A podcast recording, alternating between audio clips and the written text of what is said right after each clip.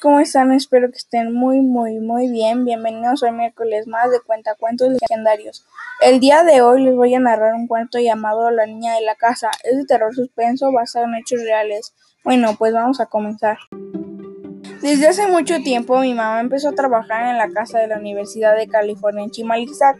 Ella me contó que en su primer día de trabajo comenzó a hacer un recorrido, hasta que vio un cuarto que se le hacía muy sospechoso y raro ya que había demasiados regalos para niña.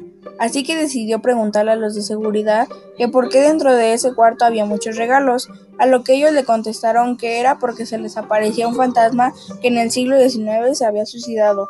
Después de todo lo que le habían contado estos señores, mi mamá tenía miedo de ir a su trabajo, pero afortunadamente a ella nunca se le ha aparecido ni nada por el estilo. Sin embargo, ella trabaja con estudiantes estadounidenses de intercambio académico y una de esas estudiantes tuvo acontecimientos paranormales desde que llegó a estudiar a la casa de California.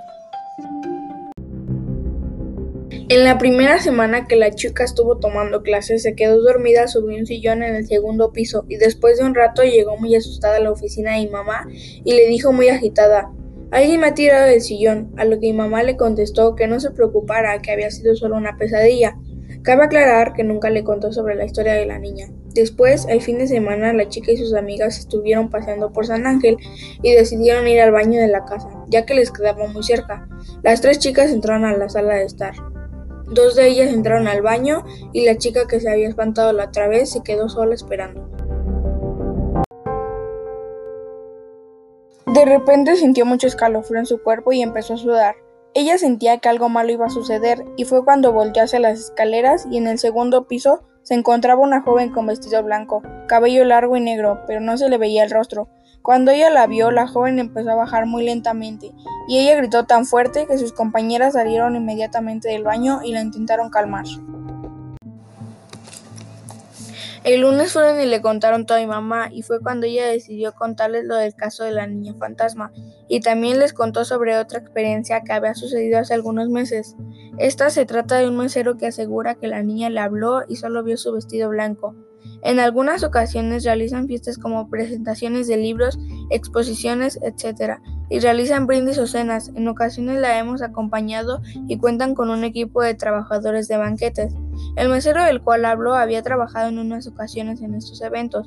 Ese día él se encontraba arreglando los bocadillos para esa noche, cuando de repente escuchó que una niña le dijo ¿Puedo tomar una galleta? A lo que el mesero le contestó En unos minutos estarán listas, pensando que era yo. Después de un rato él se acercó a mi mamá y le dijo Dígale a su hija que ya puede tomar galletas, y mi mamá le contestó sorprendida Mis hijas no vinieron a este evento ni tampoco asistió ningún menor de edad. Y él le contestó nervioso, pero si yo vi a una niña con vestido blanco, y mamá le repitió lo mismo. En ese momento el mesero decidió renunciar y nunca más volver a trabajar en ese lugar. Al contarle esta historia a la estudiante, ella le dijo, yo puedo percibir a las ánimas y esa niña me quiere decir algo, pero ella estaba tan asustada que no quería pasar por esa experiencia de nuevo, así que decidió darse de baja del programa.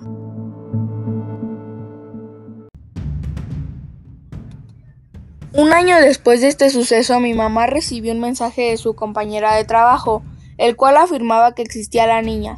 Mi mamá entró en duda, así que le preguntó que cómo sabía que era verdad, y ella le mandó una foto donde salía la fantasma.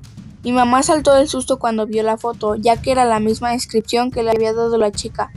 Días después mi mamá le preguntó que cómo habían obtenido esa foto y su compañera le contestó que era porque unas semanas antes habían decidido hacerle unos cambios a la casona y que después de que habían terminado de remodelarla le comenzaron a tomar fotos a toda la casa para que se las mandaran a los jefes de mi mamá, ya que ellos habían decidido de remodelarla.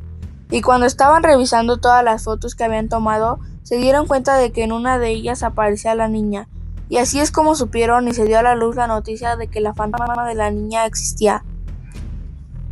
¿Cómo les pareció el cuento? Espero y les haya gustado mucho. Pueden encontrarlo en cuentacuentoslegendarios.com. También ahí tenemos muchos más de estos.